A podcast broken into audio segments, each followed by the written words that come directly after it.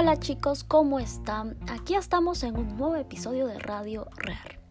Por fin con un tema que me han pedido muchísimo. No lo había subido antes porque he estado trabajando por varios días en mantener la información actualizada, ya que han surgido sin duda muchísimas cosas de las que hablar. Y pues no quería dejar nada fuera y tampoco quería mencionar lo que seguro muchos de ustedes saben, sino contarles un poco el trasfondo, ir más allá de todo lo que está ocurriendo.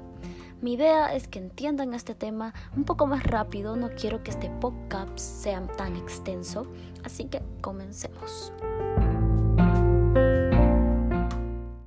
Acompáñenme en este segundo episodio llamado Todo sobre Black Lives Matter.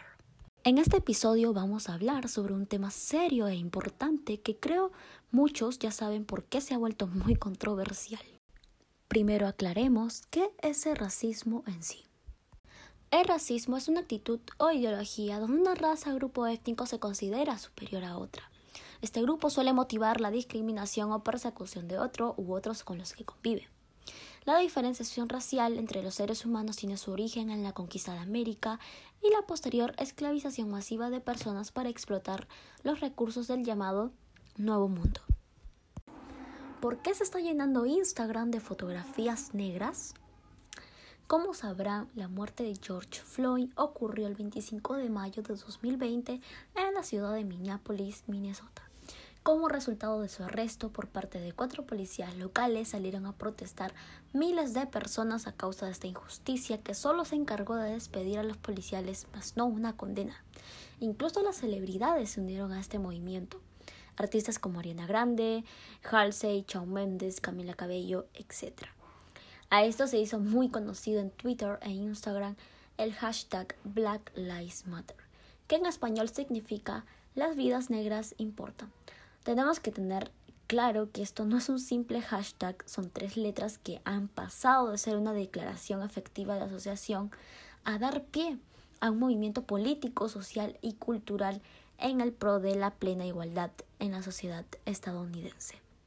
El hashtag se emplea para canalizar el descontento y reunir a activistas, agrupaciones o cualquier persona decidida a expresar su rechazo por la violencia racial o cualquier acto que coarte los derechos y libertades de las personas negras. Dado a esto, ha habido muchas interrogantes que desconocen sobre este movimiento.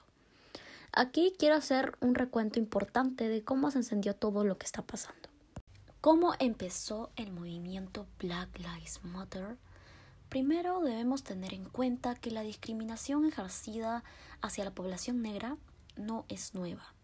Es un problema endémico en Estados Unidos que cuenta con siglos de antigüedad y en cuya lucha desde Martin Luther King se han involucrado numerosos activistas y movimientos sociales para acabar con ella.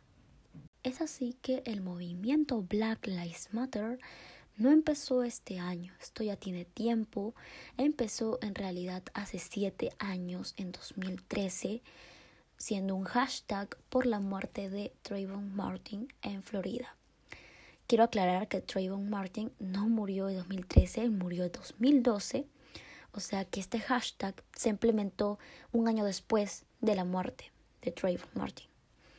Eh, Martin era un joven negro de 17 años. Él murió a manos de George Zimmerman, un capitán de vigilancia del vecindario de Sanford. Eh, por lo que he investigado, él regresaba caminando a la casa de la prometida de su padre en Sanford, Florida, tras parar en una tienda a comprar unos bocadillos. Zimmerman, el asesino, reconoció que le disparó a Martin alegando defensa propia, pero fue absuelto tras un mediático juicio, o sea, lo dejaron libre. Es así que el movimiento cuyo lema en español es Las vidas de las personas negras importan, se fundó en respuesta a la absolución del asesino de Trayvon Martin.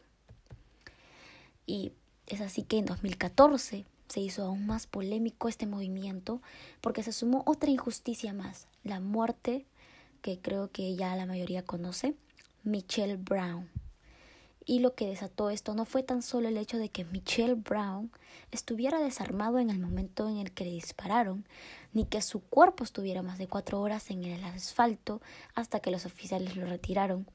La chispa que verdaderamente despertó el letargo a un movimiento que venía revolviéndose entre la sociedad estadounidense desde hace mucho tiempo es el hecho de que Michelle Brown fuera negro. Lo que poco después pasó a ser conocido como Black Lives Matter ha supuesto una verdadera revolución a la hora de dar forma al descontento social causado por la discriminación y la desigualdad racial en Estados Unidos. Muchos los han comparado al movimiento de derechos civiles y al poder negro. Otros, en su mayoría quienes estuvieron vinculados a estos movimientos de los años 60, rechazan esta comparación y aseguran no entender los objetivos de este movimiento ni sus medios.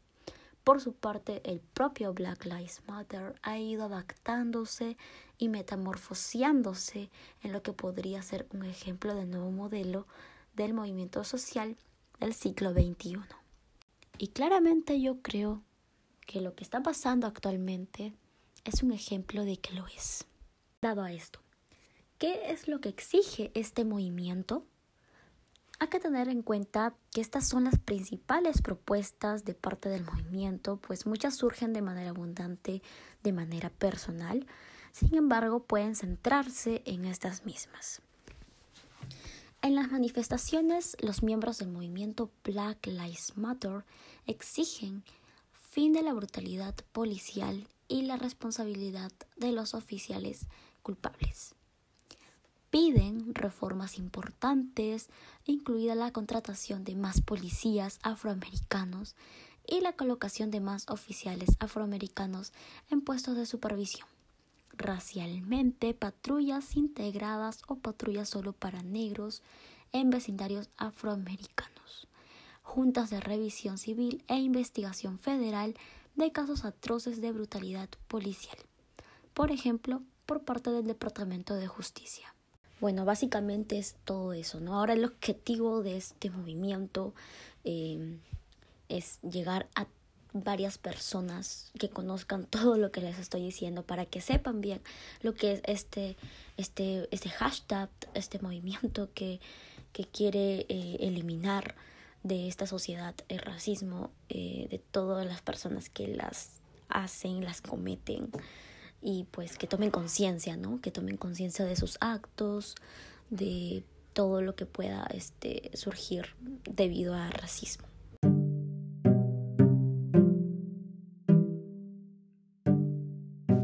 Bien chicos, saben que a mí me gusta recomendar muchas cosas de acuerdo al tema, así que vamos con el espacio de recomendaciones.